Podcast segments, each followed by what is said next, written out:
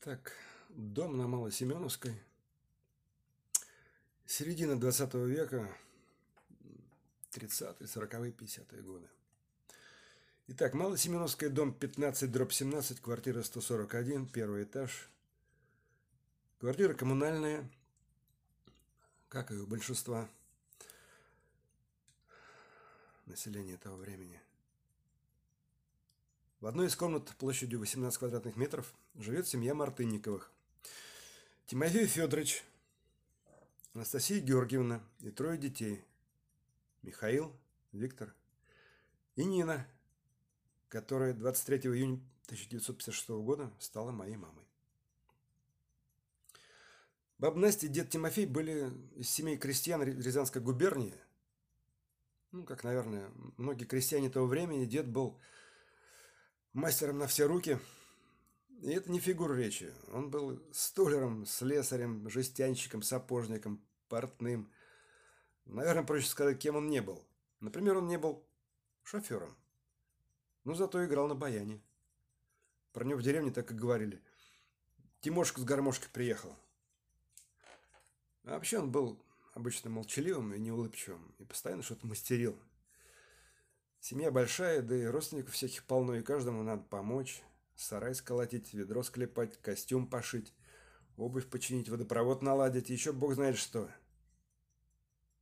Работал он слесарем в котельной здании ЦК партии на Старой площади. Ну, вот здесь пара эпизодов с его участием. Как-то в один из осенних дней 41 -го года война идет, да? Дед шел домой пешком с работы, со Старой площади, на Малую Семеновскую. А Москва была пустая, недружелюбные стайки мародеров добирали в уже кем-то разграбленных магазинах последнюю еду. А дед зашел в один из них и увидел небольшой мешок урюка, которым почему-то побрезговали или просто не сочли за еду. Он взял этот урюк и принес его домой. А баб Настя говорил ему, что, мол, все тащат сыр, масло, колбасу, консервы, ту же водку, а ты что принес? А дед положил этот мешок на стол и пошел на улицу курить свой беломор. А что ты скажешь? Да и вообще, я же говорю, он был молчаливым. Он не попал на войну по зрению, но ему и в тылу досталось.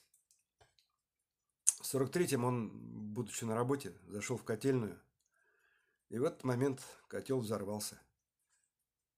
Там это время дежурили двое. Старый опытный кочегар и молодой стажер. Как-то получилось, что старый отвлекся, буквально на секунду.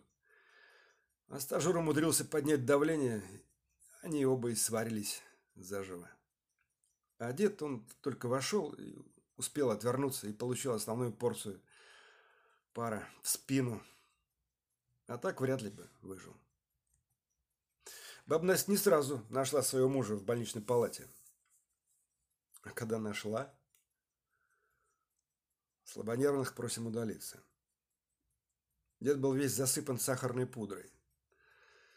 Конечно, ребята со Старой площади не, не бросили своего слесаря на произвол судьбы, и когда узнали, какое лекарство требуется, организовали бесперебойную доставку этой сладости. Надеюсь, это не сильно ударило по снабжению кондитерскими изделиями наших партийных начальников. Хотя, может быть, даже кондитеры перешли на горчичный порошок. Но у деда Тимофея зато в результате началась сладкая жизнь. Мешки с пудрой не кончались. И это было очень хорошо. Потому что, пройдя через этот ад, он не просто выжил, а как в сказке «Конек-горбунок» принял омоложение и прожил свои 95 лет – оставаясь молодым душой и телом.